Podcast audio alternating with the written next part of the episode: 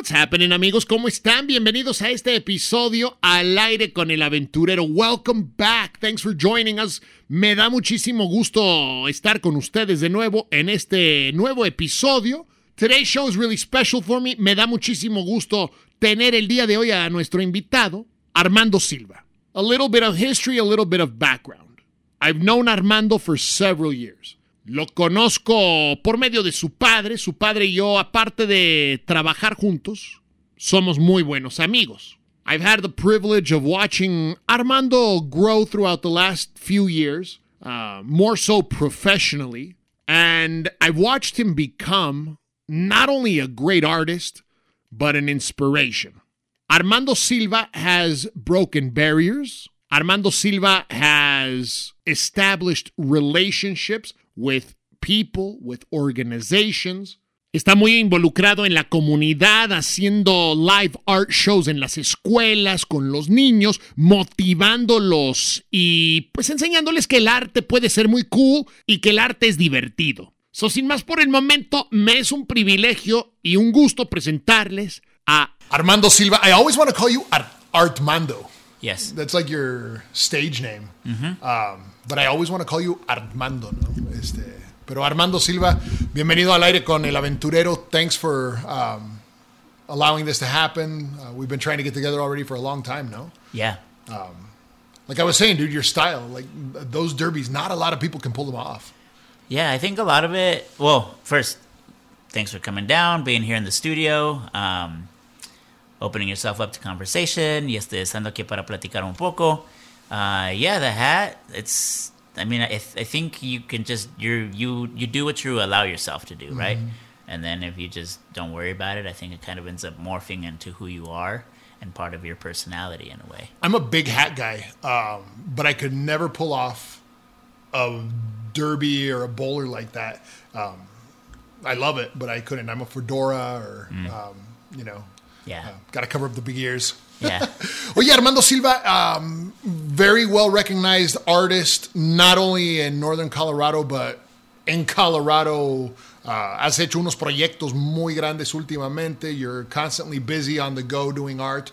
Tell us a little bit about yourself, de dónde vienes, quién eres, cómo llegaste a Greeley, Yeah. and a little bit about your story, man. For sure. So I'll give you a little bit of the elevator speech, right, to kind of sum it up, and then we can expand on different things as you pick up on Cool. what, what I talk about.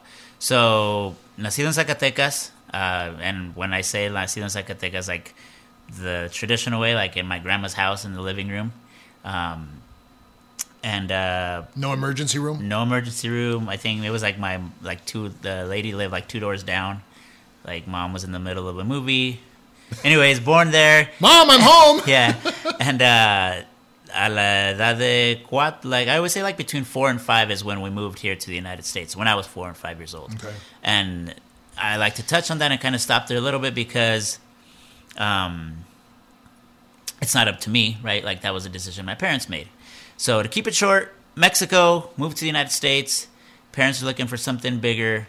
Uh, you're trying to figure it out, kind of as a first generation, uh, de primera generación aquí en los Estados Unidos. Parents are telling you go to college, you know, make something of yourself. Aquí estamos echándole ganas, whatever you want. Tienes que ser it. doctor. Yeah. Tienes que ser. Yeah, and, and not from like a, not like a pressure thing, but as a like, hey, you can do whatever you want. Like, like really ask yourself, ¿qué quieres hacer? Y ve hazlo, and just kind of cheering you on, right? And, and from that sort of energy standpoint.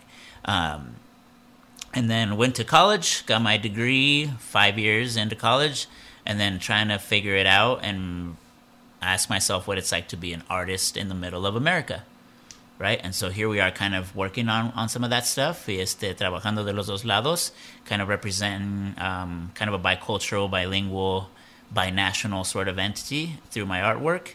Um, still going home and, you know, to my mom's house is what I call home and eating menudo pozole and talking about like the chisme and everything like that, but at the same time going and talking to people that are involved with nonprofits and boards and you know pretty large businesses and booking flights. So it's the dynamic, um, the juxtaposition of some of those things. Sometimes pretty funny, um, pretty curious, but I think it's what keeps you humble and keeps you working. And then so yeah, from there we can rewind and you know kind of take some specific pit stops if you'd like, and uh, see how we got to this point. Primero que nada, how was growing up in Greeley Yeah. for you? Um, I know you're younger than me, so um, probably what early '90s, Uh, like mid 90s. mid '90s. Yeah. Growing up in Greeley, mid '90s, en una casa donde se hablaba español. Sí, Este, eras inmigrante, sí. and you were a brown kid in school in Greeley. Oh, yeah. How was that? Oh, that was like it's still probably the hard, the weirdest thing. Um, I'll, I'll give it to you simple. So yeah, being a brown kid that's learning how to speak English, and uh, predominantly I'll just say white. You know, and it's something that you didn't realize. But I think there was there was some other some other Hispanic kids. Um, but for me, it was either you're hanging out with the white kids that are in the computer lab, doing their homework.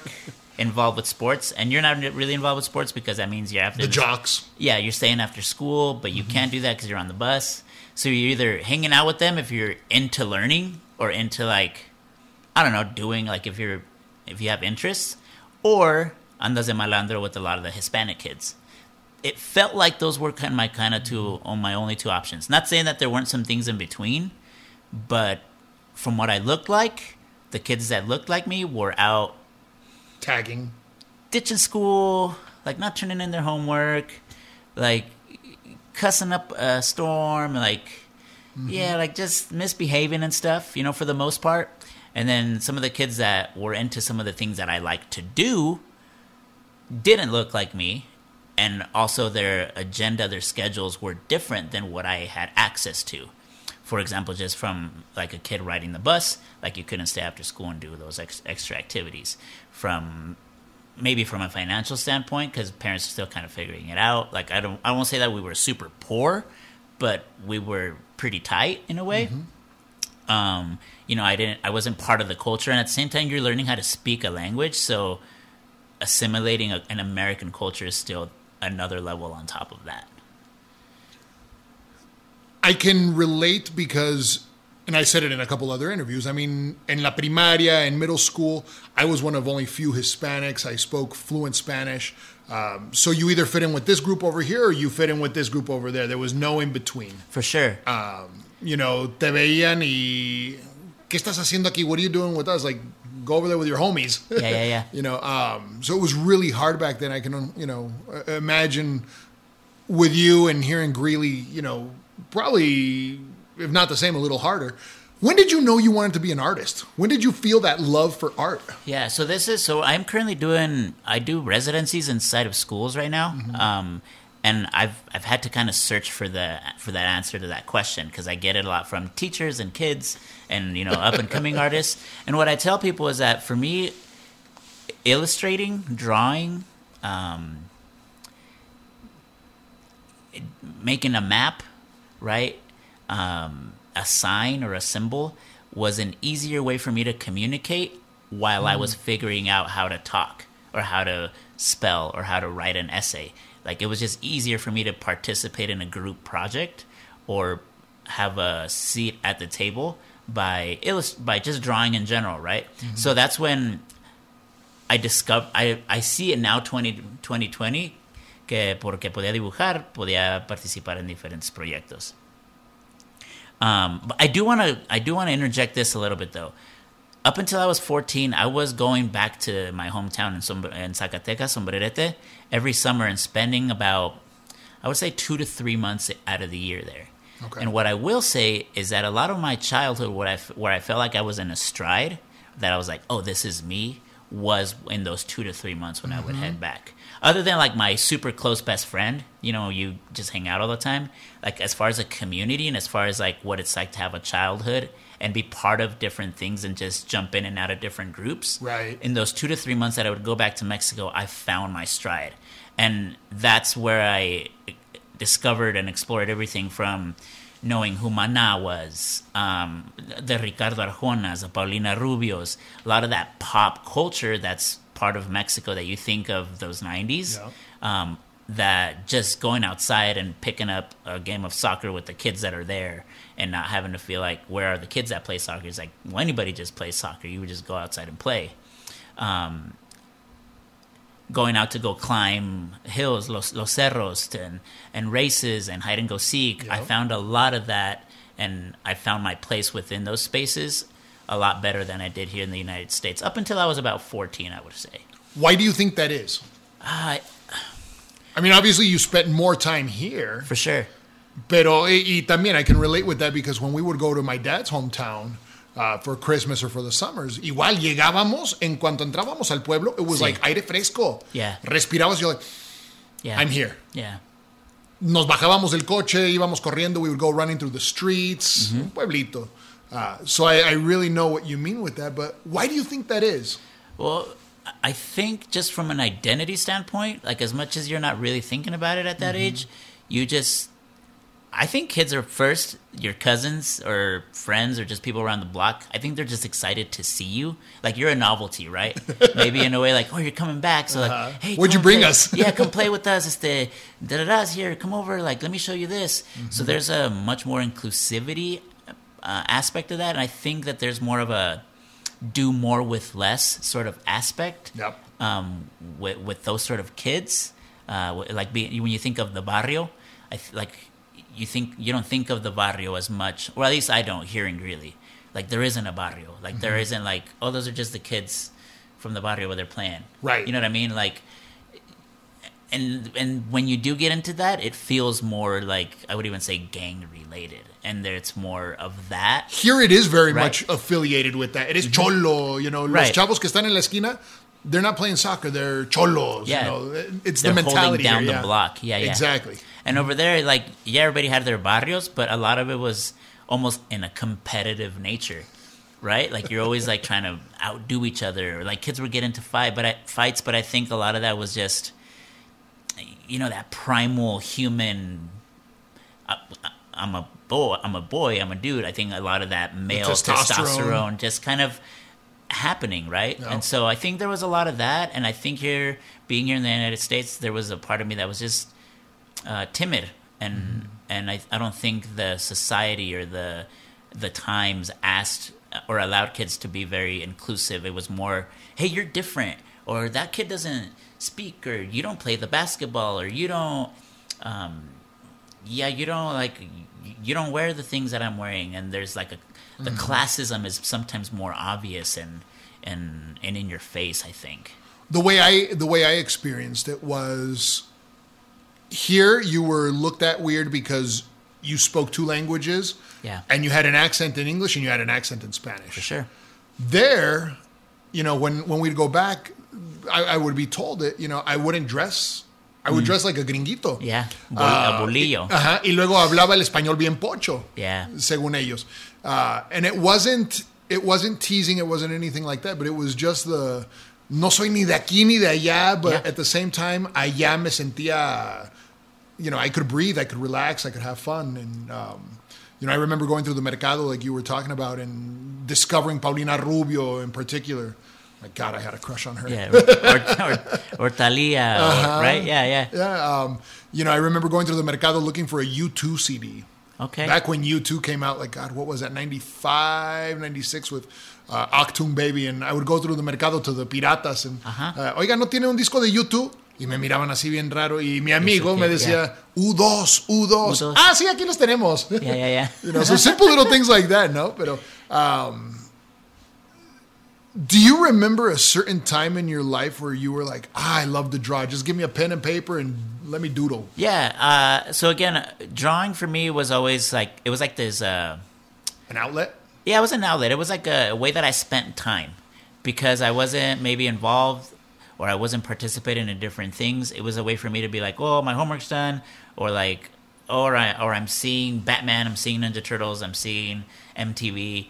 It was a way for me to process and filter some of those things.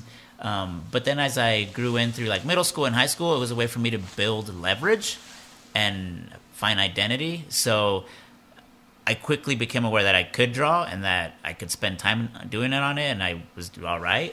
And then kids started seeing that, and everything from, oye, me dibujas la, me, me dibujas el nombre de mi novia, and so I, I would actually start doing that, and I actually started selling little drawings and sketches, Hustler. whether it was for kids to put in the in the front of their binder, or to give it to their girlfriend as a gift, or some some kids that like had money had like cool sneakers. Like, can you draw me like you know the, the can you draw me Michael Jordan or something like that? So to participate in culture within the school, hmm. I was able to kind of yeah hustle up a little bit of that, and and through that, what was cool about that is I then started being a part of everybody's circle. Porque me hablaban again now from like the, the again like jock kind of people, but then like the Mexican girls would talk to me, but then like the the the cholo kids would be like, hey, you're like you're sick, fool, like you hang out with us because I could, as they would say, get down, right? like you get down, and so th- You like menudo. yeah, yeah, and but then everybody like, I don't know, I had access to everybody, so that for me, the leverage within that is when like it made sense. I'm like, oh, this is something I can do that resonates with others. That more than just me being alone and drawing and wanting to get something perfect in my imagination was where I found the importance in that creativity or that skill or, or, uh, or ability to create. Porque, por ejemplo, estar aquí en el estudio or being in a project just me by myself, it's not that exciting. Like it's kind of isolating. It's lonely. Like you run out of like podcasts and like you run out of music and like things to listen to. And I tend to want. I tend to kind of thrive off of a conversation and other people's energy. And not to say that I'm an extrovert. No me gusta tampoco always in front of people. But you're social. But I'm social. Yeah. Mm-hmm. Y por eso, that's when I found that drawing, creating, or being like a platform or un filtro for somebody else to express an idea through and then make some cash off of it while I was like in school. That was like, oh, there's something here. So would that be like the the moment in your life that you realized you wanted to be a professional artist? no, Or no, no, no.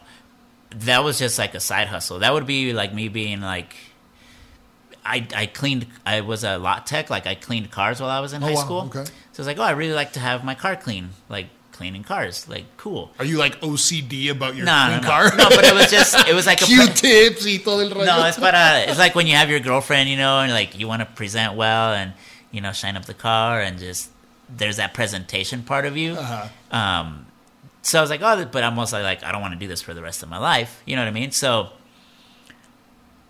I didn't.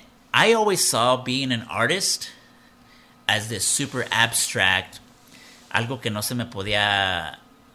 I, didn't know how I would be able to ac- uh, access that. It just seemed too Disneyland, ¿verdad? Este, I mean, did you did you think about it like oh Van Gogh, Picasso, like untouchable? Yeah, like Michael Jackson, right? Mm-hmm. Like to be an artist, like you either need to be that o no eres. Mm-hmm. Y, y se me hace que mucho de eso era porque you don't see it here. Yeah. When do you run into somebody, and not that it's special, but just it, you just don't see it. It's rare. It's rare. It would be like when do you see a marine biologist here? Like Right. you wouldn't see them here, you would see them by the ocean. It, and I think just that part of me, I never saw it that way until I was in college. Um, to kind of get there, I was a business major for two and a half years, and it was all right. Like I was doing pretty well. Este, grades were good. Was working, pero we, I went to an art show um, at the university, and I just walked in and I saw everything. And for actually, take a step back. From the moment I walked into the building, it was already like a Disney movie. Like I had never been into a building like that, and it was here in town. Pero Wow. era, era algo en donde yo nunca había entrado, just out of living in my own bubble. I mm-hmm. think and it was like a movie for me because I saw like ballerinas coming down the stairs and kids coming like in another room working on like some violin solo, and I was like, what the hell, like, like this is for real, like this is how it is. It's how I've seen it in movies. Like And some Willy Wonka stuff, no? yeah, you're like, man, like my my dreams, like people's dreams are coming true here, right? Uh, al art show. I saw paintings and drawings hanging up on the wall, and I was just meh. Like I looked at all the work on there, and, and not all of it, but for the most part, I was like, I pictured my my first experience or my university type of experience in an art show for me to be like just blown away. You had higher talent. expectations. super higher expectations. And when I walked out of that, that's when I was like, maybe I can do this. Like I don't know what that's gonna look like, and because I never thought think of myself as this, wow, this is que es un genio. No, but you had you have self confidence. Yeah, mm-hmm. and and I had I have skill. I think. Y, mm-hmm. yeah, the next next week I switched my major, became an artist, and still trying to figure it out like. I want to know on. the conversation at home with that one. Uh, la verdad, I don't. I don't remember there being a conversation. No. No, at this point, so at this point, I had already moved out. I was living kind of like in a bachelor pad. Um, I don't, I really like, I don't even know who I told. I just remember going into the art show thinking, meh, uh, next week going to see my advisor, switch into art, and starting. And and I don't remember telling my mom. I don't remember really engaging with my dad, and especially with my dad because he's he was the one that was mostly like, whatever you're gonna do, like go kill it, like be the best. And so when I was gonna be a when I was a business major with a dance minor to open up a dance studio, he was like, cool, just make sure that your dance studio is gonna be awesome. Like, just do your thing.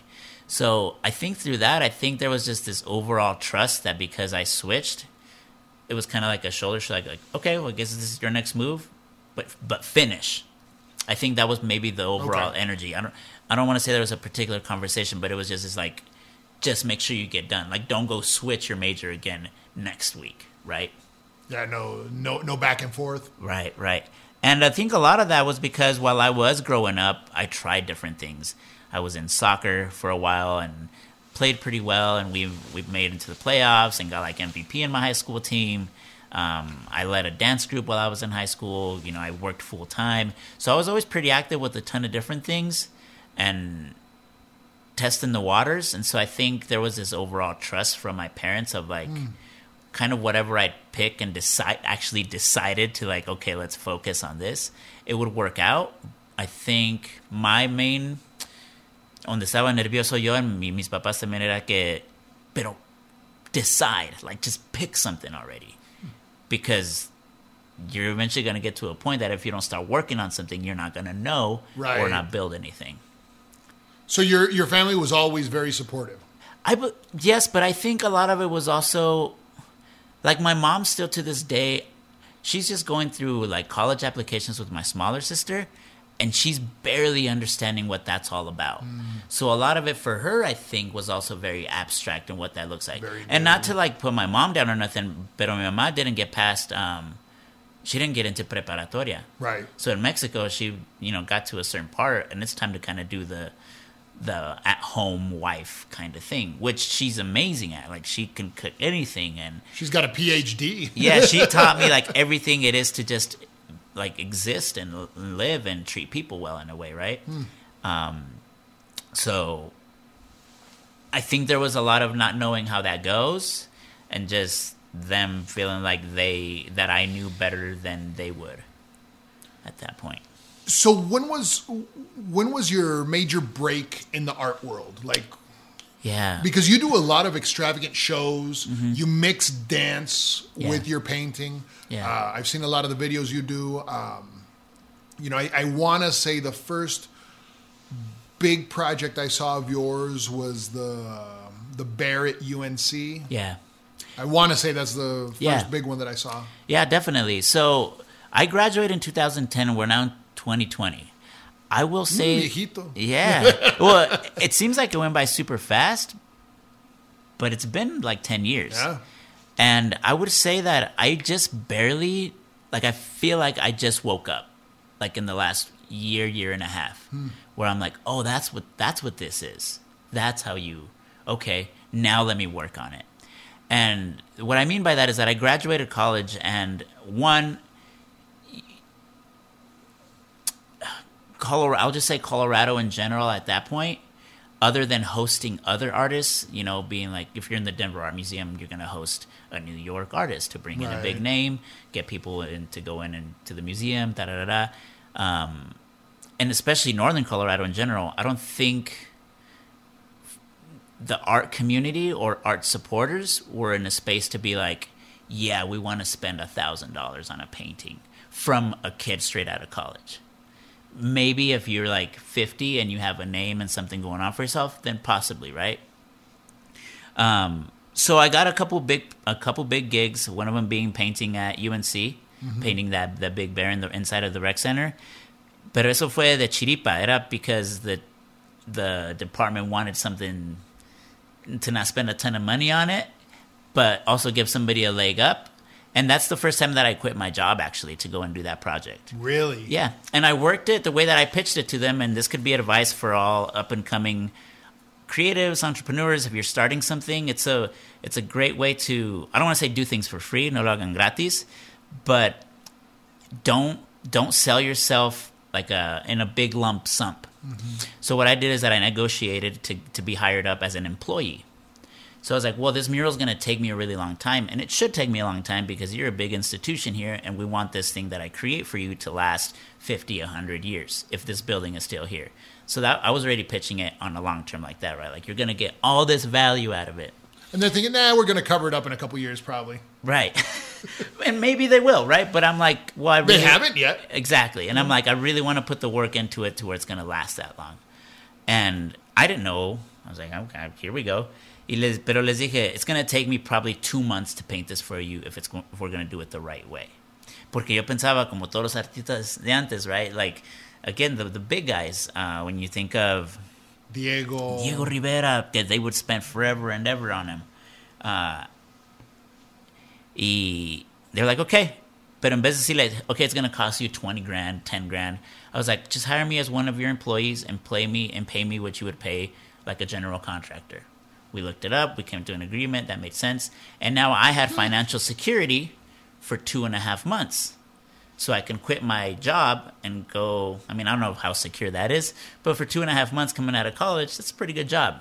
Well, and usually most people in a project, I don't know about art, but a lot of people in a new project like that, they'd be like, oh, you can't pay me? Okay, well, I'll do it for, for free anyway. For sure. You know, or, um, oh, you want to pay me $100 for I'll do it for $100. But Yeah. you got creative and you found a way that worked for the two of you. For sure. Yeah, and uh, did the job. And while I did that, I was like, I'm going to use this now to market myself and hopefully at least land one more. But that's the thing, it never happened. Like, nothing came out of it. I mean, things came out of it, but it didn't happen when I needed it to. Right. So I scrambled for about a year, a year and a half after that, not just throwing things at the wall, a ver qué pasaba, pintando todo lo que me pedían, and again for cheap or for whatever it was. Uh, and I didn't like it. I was like, I don't like this. No me gusta. el- I don't want to paint that guy's cat. You were just an artist for hire. Exactly. Um, so I went back and I just got like a regular, like a standard job, standard job, right? Just got like a nine to five, and I just focused on kind of being young, to be honest. Y me divertí un poco, salí unos conciertos, got to travel a little bit, and then get my mind right to see what I really wanted to do with what I knew now. So started going back into art, making a few things. Started painting live. Pintando vivos es algo que me ha servido mucho porque it's like a novelty. Then that way people can really appreciate. pe- Like you peel back the, the curtain on it. Right. Right. Even ah, es que te la aventaste right now, and so people can. So it was like this education process with the community, with brands, with businesses, nonprofits that I was doing, pintando en vivo, but then also painting large scale. So in business, it's not necessarily about how deep and how how much message you can have in a piece, but sometimes it's just about being black and white or like blue collar and be like, no, it's good. This takes this much time. O si lo quieres que lo pinte grande, este, pues se tiene que rentar este esta máquina, or you have to do all this stuff. And then people like in a blue collar sort of community empiezan a agarrar la onda un poco más. And then on top of that, they're like, oh yeah, but like you know, you were talking about, I wish I could clone myself. Like, but on top of that, you're like, but it's only me that can do it. So then people start understanding that a little bit more. And then I start understanding that too and not being like, no, like I can't just be like a hundred bucks, whatever. Or I'll just go meet with you like if nothing's going to happen. Cause like, it's your time. Y- Well, and I think I think that that's the definition of my definition. Don't Webster Wikipedia me, but Uh-huh. uh, my definition of artist is someone who is unique and can create. Sí. You know, estábamos hablando de Trent. Mm-hmm. A lot of people make hats. A lot of people make cool hats, For sure. but only Trent Right. can make Trent hats. For sure. and that's what makes him unique. Only Armando can do Armando paintings. For sure. La pintura en vivo que yo vi en video that really pops out was the one that was upside down. yeah. Yeah, that's another. I mean, again, just these little, these like, ¿qué está little. haciendo? ¿Qué Yeah. pedo? Y ahí me tenías ahí comiendo palomitas. And then you flipped it around. I'm like, Yeah, ay, güey. yeah, yeah. And I'm like, by no means am I a pioneer of that or anything like Right. that. And I mean, I think we've, I think a lot of our classes actually, we were, we were, we did some sort of exercise or something like that in in school. I even remember to having like math worksheets where if you would solve a problem, Mm-hmm. it would tell you what shape to draw in a certain box down below.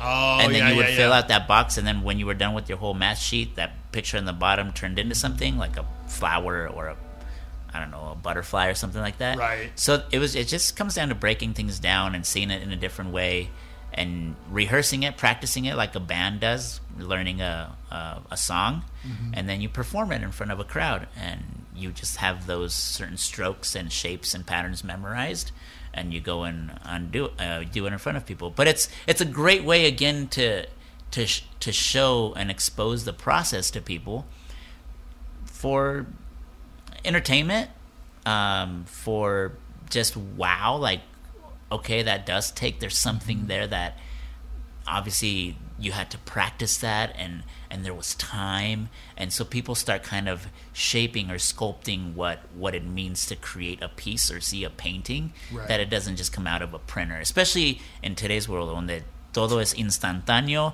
and give me the likes y déjalo copio and let me repost it and it's just Yep. instant gratification este to be able to slow things down and put some of that discipline and expose some of that process este es, es en veces es lo mejor and f- even for myself Dude, I'm very I'm very scared for kids nowadays with that instant gratification. Sí. Um, I, I'm so terrified that like my nephews, my daughter's generation is going to lose um, the the idea of the struggle. Yeah. Como dijiste, like that big bear, you mm-hmm. thought was going to open all sorts of doors and Yeah.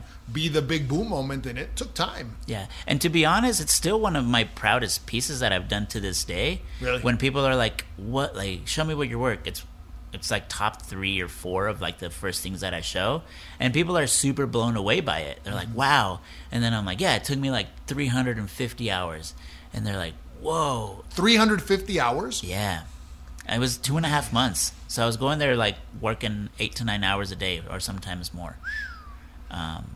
So after that, um, you know, Las Pinturas en Vivo, then I remember the Greeley Unexpected campaign. Yeah, that's super funny. I'll, I'll give you I'll give you a little nugget on that.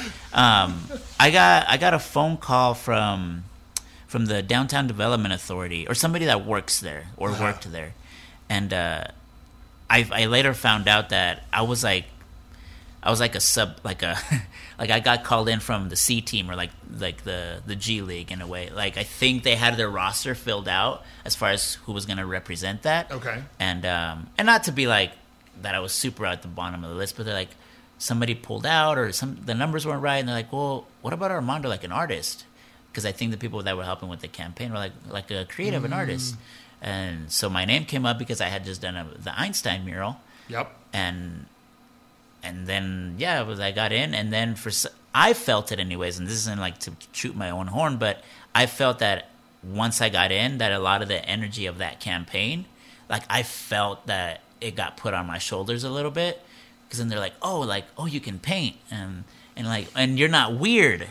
You know what I mean? Like, like we can sit down and have a conversation. And I was like, well, I tried to like just be normal and be a decent person and you know carry a conversation. Define normal. yeah, I don't know. I just like I thought. That, I think maybe they're like this guy's gonna be hard to work with, or Right. And so yeah, that was a that was a really cool like PR move on that happened to me in a way.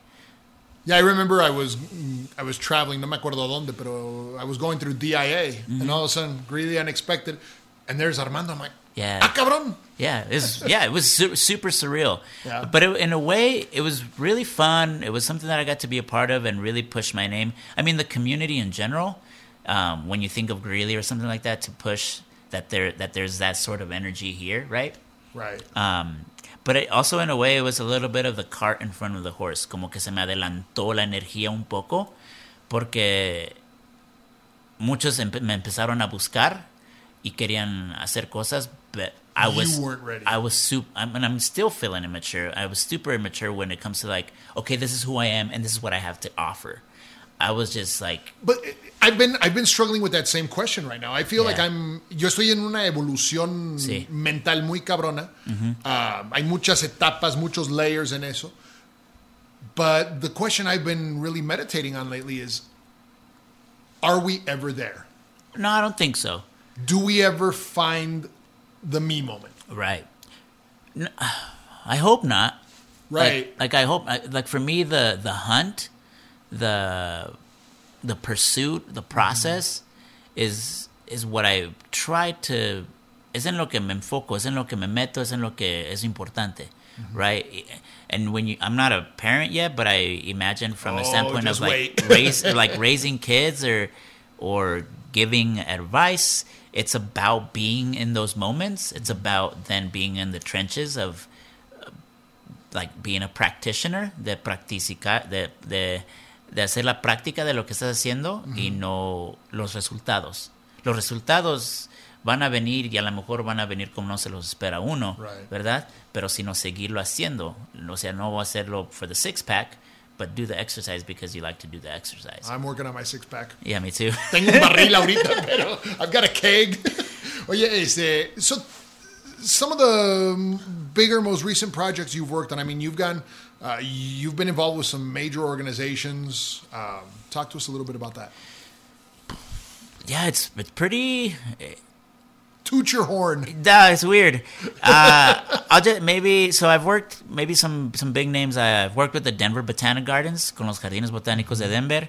Este y con ellos acabo de ir a Oaxaca a explorar este y participar con el Día de los Muertos. ¿Y por qué? Like why do that? Like Day of the Dead, si eres hispano, you celebrate it, you're attached to it in some way, right? pero muchas las veces este es algo más íntimo, algo más personal, donde es en tu casa, tu altar, tu abuelito, tu tatarabuelo, whatever it is, pero no es algo que lo estás haciendo como en comunidad. Right. Unless you go to a place like Oaxaca. And the way that I pick, the way that I talk about that, it's like going to Times Square for New Year's Eve. There's much more of this like communal mm-hmm. celebration of that particular. It's the mecca of Exactly. Día de los Muertos. Sí, y este fuimos a ya explorar, participar y estar ahí y este ahorita estamos trabajando para ver cómo les ayudo yo, almost like as a curator or install certain parts of it para cuando se celebra el Día de los Muertos en los jardines botánicos. They've been doing it, I think they're going on their ninth year, which is like which is pretty good for an like it's not like they just started because uh, there's a bit of energy here in the United States that that's turning into like the next Cinco de Mayo kind of thing, Ugh, ¿verdad? Y este Everything is sugar skulls. Everything is calaveras. Everything is la Catrina. Yep, yep, yep. Y es importante para mí, again, this, so this is me being part of that group, drawing the map like when I was a kid, um, illustrating the thing and participating and engaging um, and seeing how I can be useful so that it doesn't just turn into some of those things, so we can really bring in value and more context. Even if it's me standing at the door, being me in my skin, speaking both languages, uh, saludando a la señora, hola señora, buenos días, hi how are you? Being able to be that person to just to be present, I think that's important. But I, I, I agree. I think that that's very important because, um, you know, I've seen it during Halloween. Uh, a big social movement has come up the last couple years on the, you know, we are not a Halloween costume. For Uh, sure. You know, la Catrina. Sí. Todo mundo de Catrina. And, um, so I, I think education is a big part of that role and educating people what Dia de los Muertos is, what it represents. Uh, I mean, it goes all the way back to indigenous days back in, you know, what's now Mexico. Sí. Ah, es un- una ceremonia, es una creencia, es eh, una cultura Sí. muy profunda. Sí, y por, y por eso igual fue importante para mí a ir, ir a Oaxaca, porque ahí en Oaxaca está el cerro de Monte Albán. O sea, es donde está conectado a lo que era los María zapotecas. Sabina, ajá, ajá. Y, o sea, y de las calaveras y todo de lo que viene a la conexión a la muerte, o sea, viene de todos esos tiempos. Y ahora como se ha... Bueno, las tradiciones han cambiado, ¿verdad? Por el mestizaje que pasó del, de los europeos que vinieron, los españoles. But that's like another big whole thing. But yes, there is now this you know, I'll just tell you now, que en veces yo even though I have the card, the get out of jail free card, sometimes I'm hesitant because I feel like I am on the verge of culturally appropriating my own culture. Why do I say something like that? Is porque they're like so you know they're so embedded those all these little things that we do. Mm-hmm. It's like, well, do you know that if you put that out there like in a community setting, like let's just say something that's not in a church, right? You're like, there's a lot of religious church kind of things in here, and it's like, as a city or as a town, is that really the message you're mm-hmm. pushing? Because there's some blur lines here when you're, you know, in America, you're trying to separate uh, Right. church and state kind of stuff, right? And so sometimes I'm hesitant with some of these things. Y en veces I don't even know if I should touch them because of how sacred and important they are to so many people. That it's hard, man. And uh, even from a creative standpoint, it's like, how do I not paint the sugar skull anymore? Yeah. Pero a la misma vez, that it feels that way to you. That you're like, oh, that feels like something from home. Did you see the the painting of Zapata?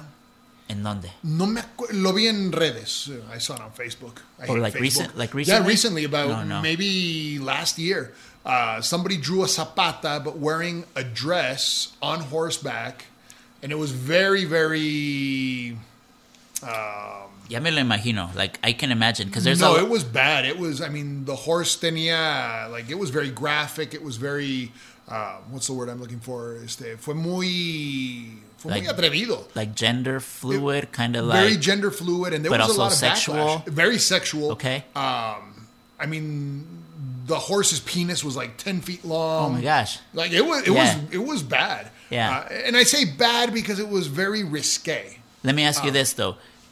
So taking all that content that's in it, Mm-hmm. do you could you still look at it and be like, but the person that did it is skilled?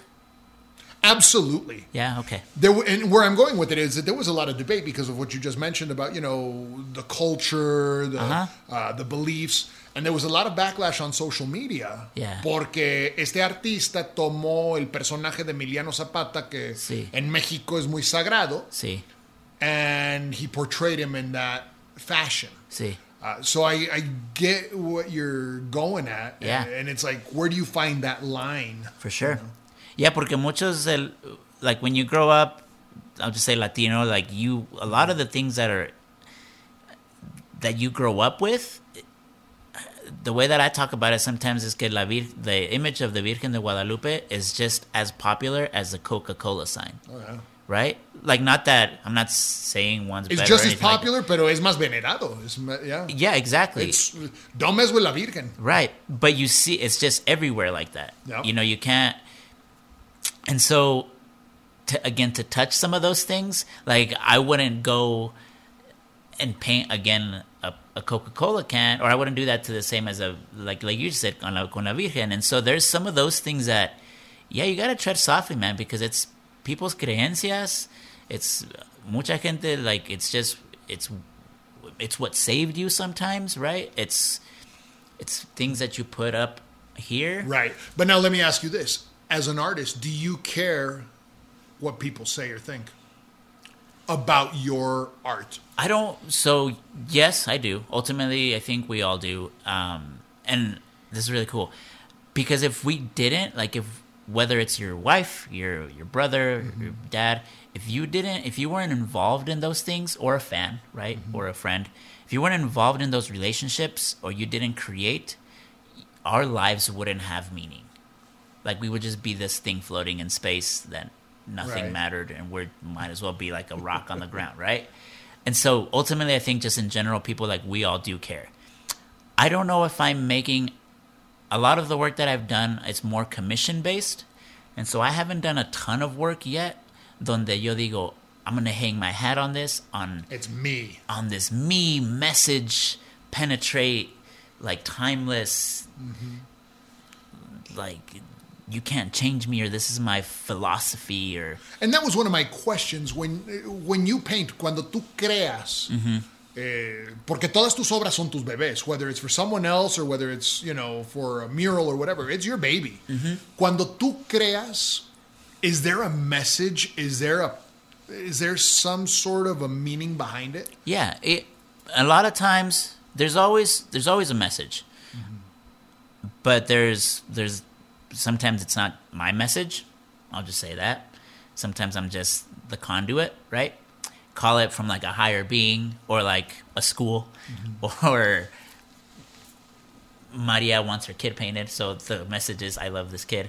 But sometimes it's a collaborative message, right? Um, where I partner with other people, and whether it be because they're giving me their space to create, or they're opening up, or we want to work together on something. Um, sometimes it's the message is just to connect. Um, so a lot of the work that I'm that I'm working on right now, me, is to try to bridge that gap between tradition, folklore, and a contemporary feeling Okay. that speaks to como estamos hablando ahorita, que cómo se puede entender right now, and pero que esté cool y que me gusta, and that's badass, like for it to feel that way, but at the same time I have this traditional sopa de fideo, like jugar jugando con, con los niños, con la abuelita. Uh, It takes you back. it takes you back. Que tenga that richness, that flavor, but has, but is also saying something now, Right. right? Um, sometimes that's the message. And what what is it? A lot of the times it's not for me to tell you, because if it was for me to tell you, it means the painting maybe didn't connect with you in the first place. And the reason I ask is because we see a lot of artists who are political or Yeah. who are have religious statements or social statements. For sure. Does any of your work have any kind of mm, that kind of uh, subliminal messaging, or do you think you'll ever go that route? I I think eventually I hope I hope that I I don't know I want to say that I, I'll be triggered like in a certain way, um, but I do I do hope that as I gain a life experience, I think just life experience todavía no me falta muchísimo. Again, from me not being married and having kids, I think from a primal like human being production stand reproduction standpoint, Yeah. I think there's a lot there donde me puede conectar a los demás, right? And from a standpoint of wisdom and saying and teaching. So not until I get there will I feel like I give myself permission to do that. Pero at the same time, it doesn't stop me from reacting, Yeah. right? So I can I can take a I can see, man, and I don't even I can see myself again as a as a dude, como un chavo que le decían bolillo or made fun of me because I was short or my name like people were calling me like Armageddon or like I could take those sort of experiences and flip them at the moment Right. and not like bash against it, but just process it and react and put it back out to the world. And then see if there was any other kids that are like, oh yeah, I kind of felt like that at one point. And this is cool. And I don't know if I would have ever said that before, pero está mm-hmm. chingona esta pintura, me gusta. And I'm like, oh, that's cool, man. And now we connect a little bit.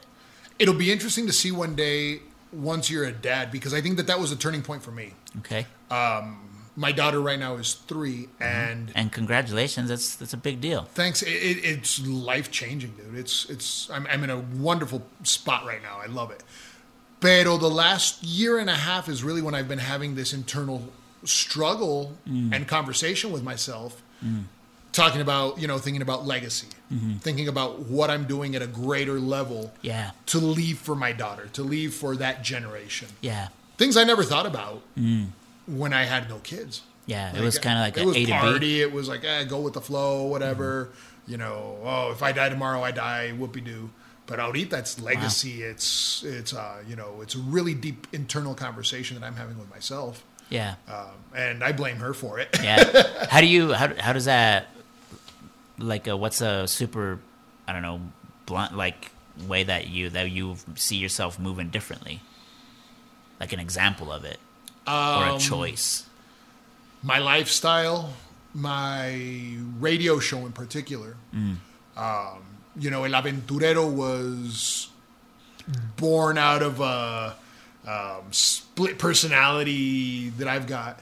Uh, you know, in El Aventurero for 20 years, era parranda, era fiesta, era desmadre, era, you know, El aventurero. yeah, you. I, I was a bachelor. I was having fun. I, you know, and I'm having a blast now. But it was. I was at a different stage, um, and now it's more serious, more laid back, more okay. We need to talk about serious adult stuff now. Yeah. Um, you know, my show, I try to do more focused. Uh, and it's it's been very well received, you know. It's it's been a I, I tenía un personaje que era un borrachito desmadroso y you know, siempre decías mamadas y medias y, Sí. you know, eh, tenía su aceptación, tenía su pegue, but I look back I'm like dude, like that was a whole different me. Yeah. You know, um, the party lifestyle, like I could care less about going to bars anymore, going out, going Yeah. the nightlife. I don't give a shit about that. Right. Um, I want to go to the mountains with my family, go experiences, you know. Yeah. Uh, I want to form memories. So I think that that's how that's really changed me. Yeah. Uh, soy un viejito casero ya, güey. Yeah. It's- Within that world, is there anything that you're, I don't know, that you're currently excited about or like obsessed with or like, oh, I just, I'm trying this and it's like, it's really taking up my mental right now. And it can be anything from like a song to like a, a process or left from right or a color. Exploring and developing a mountain. I know this is going to sound weird. No, A mountain retreat. mountain retreat. Yeah. Uh, That's really your, on my mind. for yourself. For yeah, for the family. Oh, so like so taking a trip to the mountains, or yeah, Actually, building like what's really on my mind is building a little uh, homestead land, uh, una cabaña, cabin type thing. Uh-huh. Uh, that's really been on my mind. Like I before bed, like I'll you know read a book or read you know a couple chapters here and there. But then I get on my iPad and start researching mountain land. Oh wow, I start researching how to build a cabin. I start researching uh, how to build a farm. wow. Like that's really like on my stuff right now. Um, business development is another big one right now. Um, Okay. expanding in those. And those those are actually, I mean, just to touch on them, so they're almost in Yeah, they're two different directions, right? So It's like it's like a tug of war of like It is. career growth, but also like let me get away from that and like retreat. how do you like, unplug? Yeah, Yeah. Yeah. Wow. and that that's always been my problem. Is you know I'm a I've been a 24 hour hustler. Like you know I would go hustle seven days a week and See. put in the hours if I had to. Not afraid. And now it's like okay, how do I find that balance? Yeah. And now I'm able to dedicate and unplug. See. And that's the struggle right now. Hmm. Yeah, the refueling, right? Yeah, The finding meaning of you're hustling, but for what? right. What's the Absolutely. what's the takeaway? You know, I think one of the biggest things in my in my personal development, uh, personal professional, is I really want to put a message out there, and it's finding the way how to do it to really connect with the with the underserviced youth, with the at-risk youth.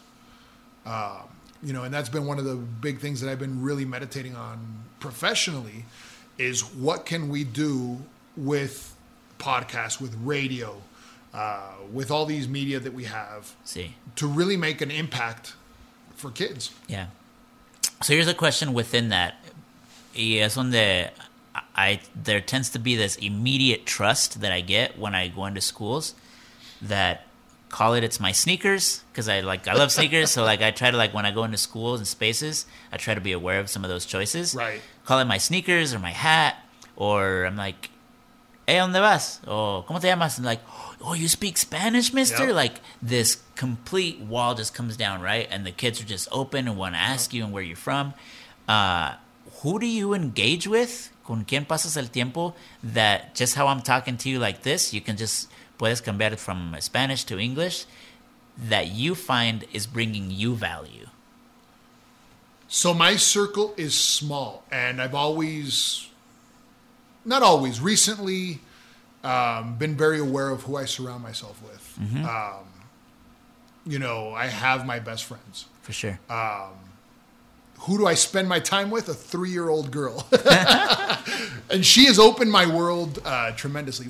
Pero no, I'm a huge believer in who you hang around with. Um, so you're speaking to her in Spanish? Spanish. Yeah. Con ella es español. o sea, Siempre. eh, te entiende español. She understands English. It's funny porque su abuela on her mom's side Sí. es de Zacatecas. No habla inglés, habla puro español. Sí. Pero le digo, Gianna, go tell your grandma this. Va y lo traduce. Y ella lo dice en español. Ella se lo dice en español. y a los, mom, tres, a los tres años. a los tres años, te canta canciones, o sea, se sabe las letras de canciones muy profundas. Uh, her vocabulary is incredible. Um, so I think she's the proof that, you know, this idea that we grew up with, that if you talk to a kid in two languages, you know, and I still get it from people. Uh, oh well, you're gonna you're gonna affect her, you're gonna damage her by speaking two languages, you're gonna confuse her. Nah, absolutely not. That's a bunch of bullshit. Um, you know, you see them just grow, you see them absorb it. Um, Sí. you know, I, I, I really want to instill culture in her, nuestra historia, nuestra cultura. Sí. Quiero que lo vea y que lo, que lo viva, que lo respira. Sí.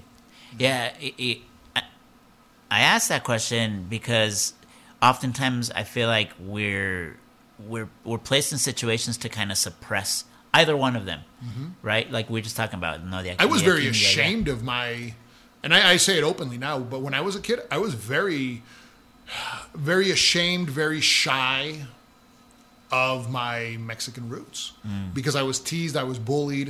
Um, I didn't know how to cope with it. I didn't know how to deal with it.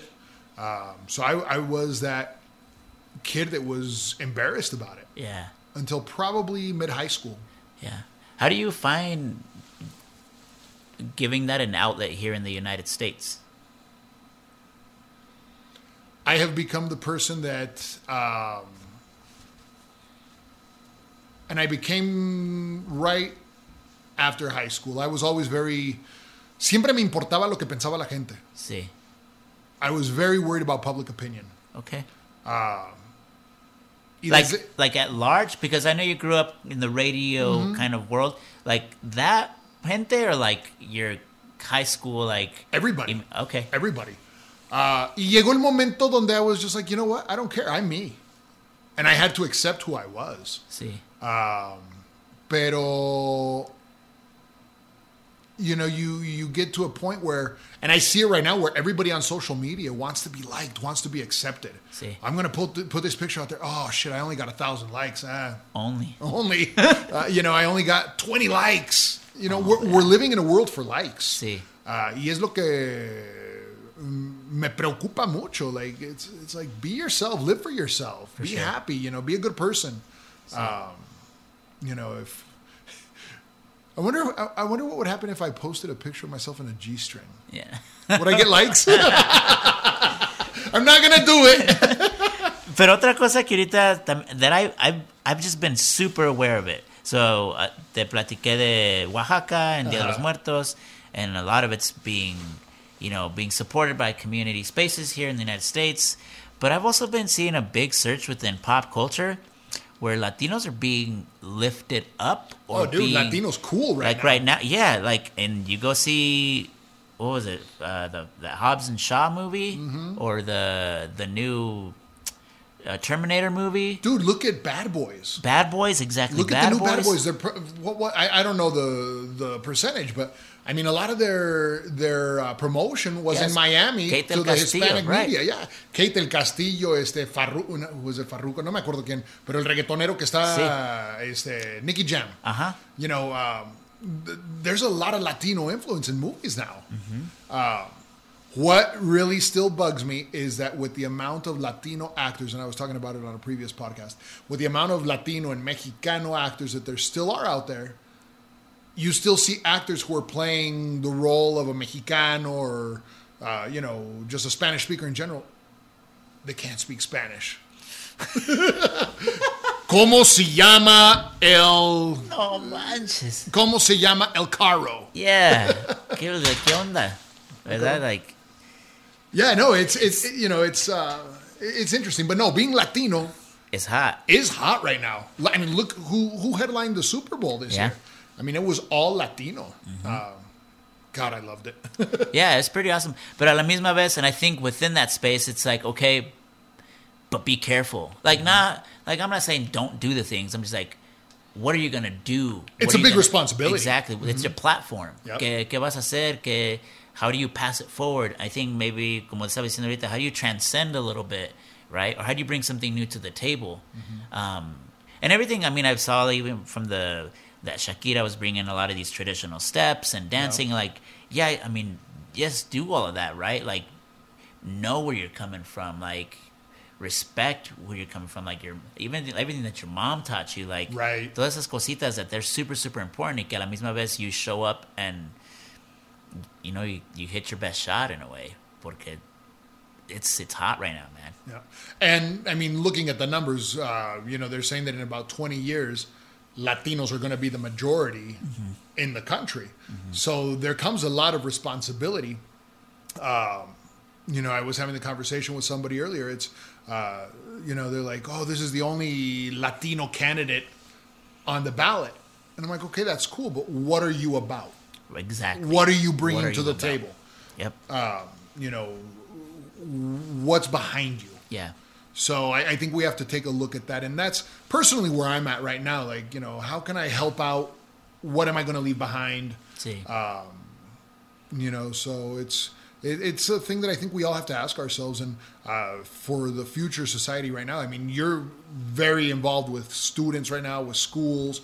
Um, so I think that you're like really right there with those kids, and they see you, they're like, "Oh my God, that's so awesome!" Yeah, and a lot of that really to like if any whoever not anybody but for anybody's hearing this is I'm I'm not doing that because I see myself as that person, mm-hmm. but I just ask myself why not. Yeah, Like oh yeah, like I'll go show up. Like it's and it's exhausting, man. It's hard. Like it's it puts you on a spot and people or kids are asking you questions and they maybe sometimes in those spaces they bring up feelings that you had when you were in that space and you're like oh there's some things within me that Yep. i still haven't really worked out here. And but now i'm in the adult right? Quote unquote the adult but now how do i engage with these kids? So know that participating uh, y showing up y even si nomás es yendo al doctor it is hard like it is this Oh, yeah. self-conscious like pero tienes que cuidarte tienes que tienes que participar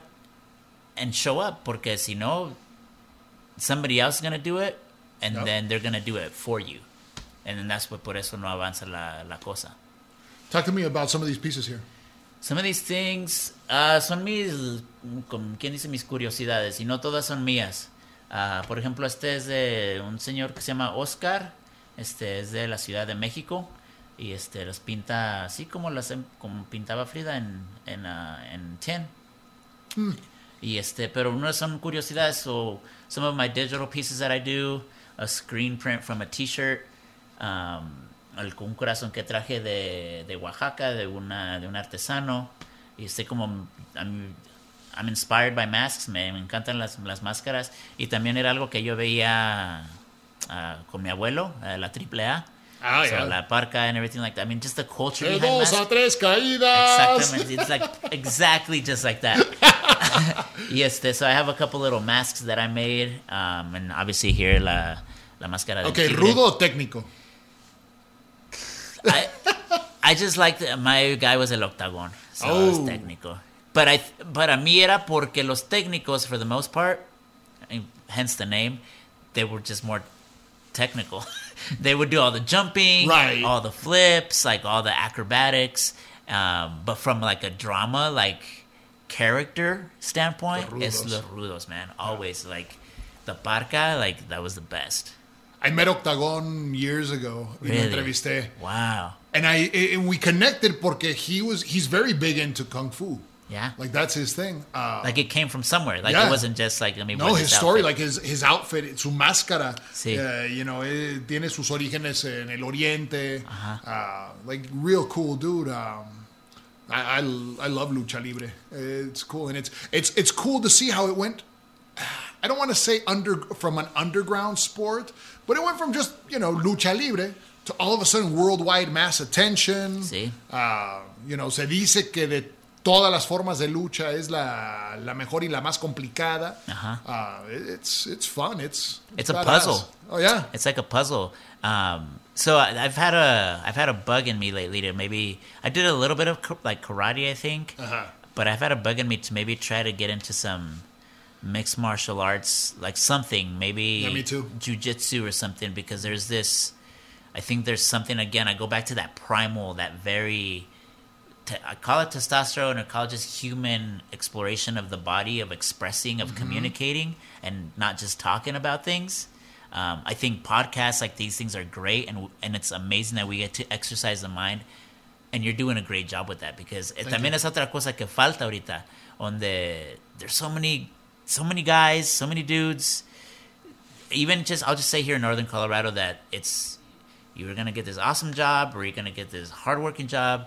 You're gonna get your awesome car. You're gonna get this big house, but then, is that it? Are you t- are you asking your questions? Like, is your heart Right. good? Are you full within yourself? Is, is estás bien con tus hijos or with your parents? No. Y to poder platicar las cosas es super important. Pero yo I also think que hay algo con lo físico, verdad, de poder wrestle around and then at the end of it shake hands, be like, thank you. I just need to like sweat that Thanks out. for kicking my ass. Yeah, yeah, Yeah. ¿verdad? Revolcarse un ratito and then get up and walk away. De vez en cuando hace falta una buena revolcada. Yeah. No sean cochinos. No, sh- No, um, you know, I've been. That's funny because I've been playing with, around with it too. You know, I, I did taekwondo for years. Um, you know, I delved around a little bit with aikido, and I took like two classes with kung fu. Pero taekwondo is my go-to. But I've been thinking a lot lately about krav maga, uh, Brazilian jiu-jitsu. yeah. Um, you know, I've felt the itch to get back into it. Um, you know, las katas, the forms Las katas, with yep. karate, with taekwondo, they're very much about life movement, the, the Yep. breathing, the the stances, the posture.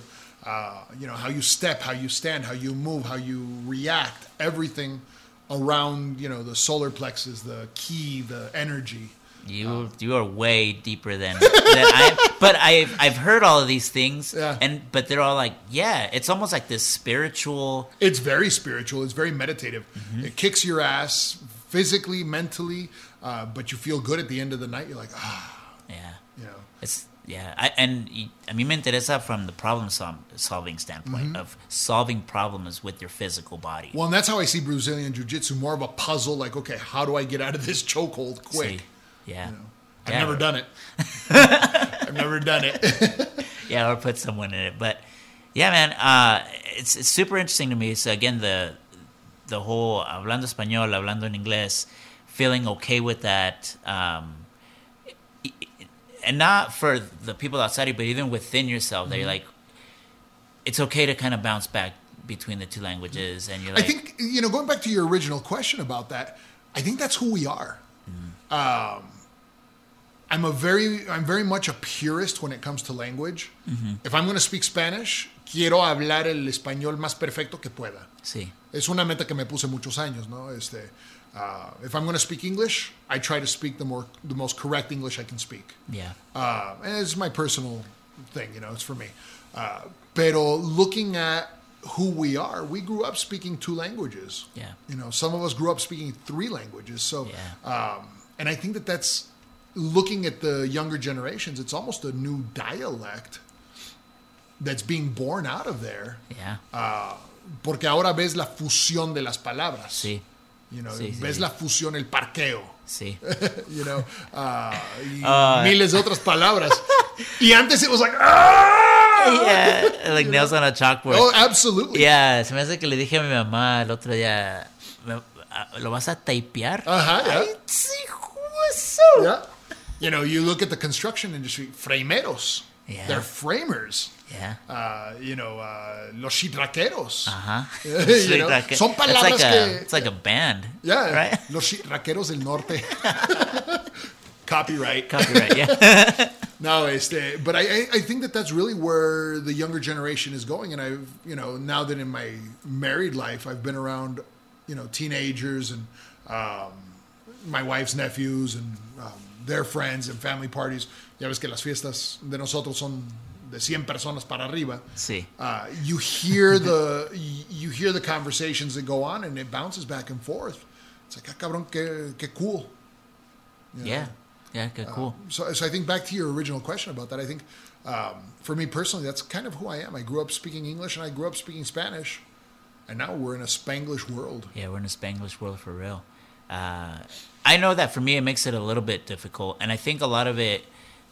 Sometimes, and I think that's what I was kind of alluding to because you probably spend your time, a lot of time, or a lot of your time in a lot of different, different communities, mm-hmm. right, or specializations, right, Yep. and so they have their own little pool of vocabulary that they probably use on the concert when you have to make yourself available be like what's that word like i know what it is here but what what's that's where the sheet rockeros come in, comes in right like Yeah. well you're the sheetrock guy right y este, again talking art and talking into some of these other um, organizations or Mm-hmm. businesses yeah there's this learning curve sometimes of like oh i have to figure out what these five things are Right. and be able to dissect them and figure them out especially if you want to be a great communicator of ideas Right. right You know, um, I had the opportunity to travel to Spain when I was younger, and that's that was a whole different world. I thought I spoke good Spanish. sí You know, yo, ay, hablo español, güey. Like in high school, todo mundo llegaba conmigo, Guido, how do you say this? yeah yeah yeah You know, I was the master of Spanish in high school. Sí. Pero luego vas a España Sí. y te das cuenta que todo el español que, bueno, me di cuenta que todo el español que yo hablaba, sí I was like, what? sí ¿Qué dijiste? You know, Yeah. vas a Argentina y Así es, otro rollo completamente. Vas al Caribe y es otra onda completamente. Uh, you know, there's just so much influence in language. Uh, it's Spanish is so deep, it's so profound, it's so um, there's so much color and depth to it. Uh, una palabra en España no va a significar lo mismo en México, no va a significar lo mismo en Colombia. Uh, and I think, you know, going back to that thing of hanging around with different pools, you pick up different words and you're like, oh, wait a minute, contigo tengo que usar esta palabra porque, para que Sí. me entiendas. sí Um, you know, and then, and then at the end of the day, eh, parquéate ahí, güey. Right. Yeah. Yes, it te sale. And and the more you're around it, the more that it just becomes every day. I, I my mom, even though she's probably the, the purest um, of being from the rancho in a way, Uh-huh. But I think that's what it is. When you're from the rancho, you, you adapt to those things, and I think this is like the rancho now. Yeah. And so she's using the rancho words of like ya porque. Um, Have you seen the meme that has been going around about, uh, the Sofia Vergara one. no, it's the meme that goes around something like, uh, you know, I thought I spoke Spanish until my job asked me to translate this, and then I realized, oh, I speak Rancho Spanish. Yeah. no, the the Sofia one is where she's like talking frustrating. She's like, "Do you know how hard it is to have to translate everything before I say it?" Because like you're thinking in Spanish, And as you're saying that, I'm listening to it in her voice. right? Yeah. Oh my god! Oh my god, yeah, yeah, yeah. It's the yeah, man. What you? I mean, what else?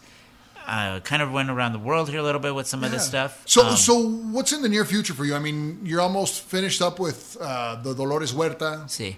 Is that a commission or is It's a commission for a new, uh, I, I believe it's a nonprofit kitchen, oh, cool. sort of like communal kitchen, uh, cultural kind of center that's in Fort Collins, um, La Cocina. Mm-hmm. Uh, some things that are coming up, pretty amazing things. Working with the Denver Zoo to uh, do a mural for a new stingray exhibit Oh, that they're okay. putting out.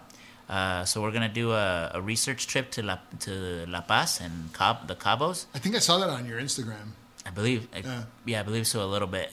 I'm like, what did I do? What did I do that? I'm like, I'm sure I put it out there. So, um, So Denver Zoo. Denver Zoo, April, going to Boston or Salem, I should say, Okay.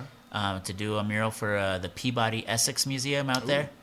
And um, what's happening here? Oh, I'm gonna go perform with, uh, I believe it's in Arizona, with uh, an or- uh, their orchestra, their symphony that's there. They have like one of those really like long regional names, and I just don't want to The butcher it. Philharmonic. Yeah, like it's like the Southern Arizona Phoenix, like something like Okay. that, Arizona. Yeah. But uh, that'll be coming up here in March. Very and, cool. And other than that, man's gonna try to take summer by the horns and be out in the public, do some more murals, um, uh, doing a couple more residencies with some schools, and uh, yes, like I'm booked. Things are great. I'm busy. Awesome. Hopefully, hopefully though, adding value and trying to be present within these projects to connect with people. But uh, What's your ultimate goal, which when, like, personally? Like, right now, like what's just today, like besides making money and surviving and getting your art out there? What is Artmando's goal? Doom, doom. At the moment, it's really it's finding identity, Mm-hmm. like finding my place in northern Colorado as an artist. Are you going to stay here? for the foreseeable future? Yes. Um, my thing is always like family is important whether I like it or not. Like whether I'm like, you know, whether you're like super career oriented, like Right. is important. Uh, my my immediate family's here, uh, and I see the world being super small right now, and I see myself as more of a commodity because I'm not um, in like the hub. I'm not like in LA. Right. I can be more accessible to a lot of the country and I think a bigger portion of the world because I'm figuring it out in a space that's not necessarily giving you a blank application and just saying this is how you become an artist. And so I think there's a lot to that, Okay. um, like building something from um, from scratch in a way. Um, and you can take a flight anywhere, you know, if you needed to. Yeah. So Colorado's beautiful. It's, hermoso aquí. There's a lot of. I've built up a bit of a of a home base. Uh, entiendo un poco. I have I have a good network. Uh, I've built up. Yeah, just it just feels like home here, and I think that there's a lot to that. En veces ahorita también pensando as an entrepreneur or as a go getter or Latinx, there's a big there's a big push for you to go do something big, and sometimes that means que dejes lo que lo que tienes, mm-hmm. and that's and I'm not saying to not do that. Está bien, pero en veces it's okay to just be you. Yeah. And decir, no, like me gusta mi pueblo, me gusta estar aquí, or I like to go see my mom on Sundays and have breakfast with her. Right. And there's nothing to be ashamed about with those sort of things.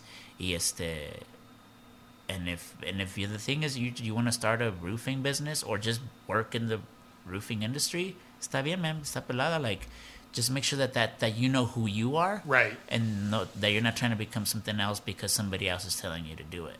So yeah, being here, being an artist here, and then trying to explore and see the world, like it's it's pretty amazing. And I'm getting to do some of that. Y no me lo puedo creer en veces. Mm-hmm. Pero sí, en veces sí me lo puedo creer because I told my dad one time because my dad's always like, you gotta go to if you're an artist, you gotta go to like New York or L.A. and like do the thing. And I'm like, Dad, if if I'm good, like. Como, como dicen, si me la rifo, si me- as they would say, like Uh-huh. they'll come find me. Yep. Like I'll have value no matter where I'm at. If you build it, they will come. Even if it's like conchas or whatever, or even if it's Ooh, like the taco conchas. stand, right? I mean, if your tacos are good, you're gonna have people out the, the door waiting for your tacos, you know? Tacos al pastor o tacos de asada. O de barbacoa. No, al pastor, man, but All day. But they gotta be good, cause en veces De eh, trompo, güey. Tienen que ser de trompo. tienen que ser de trompo.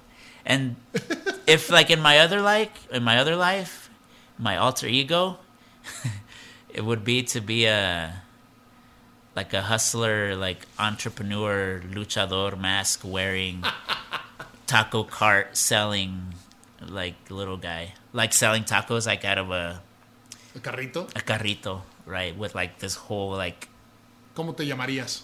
uh, I think I'd just take my dad's nickname. I just call it uh, Tacos El Chino.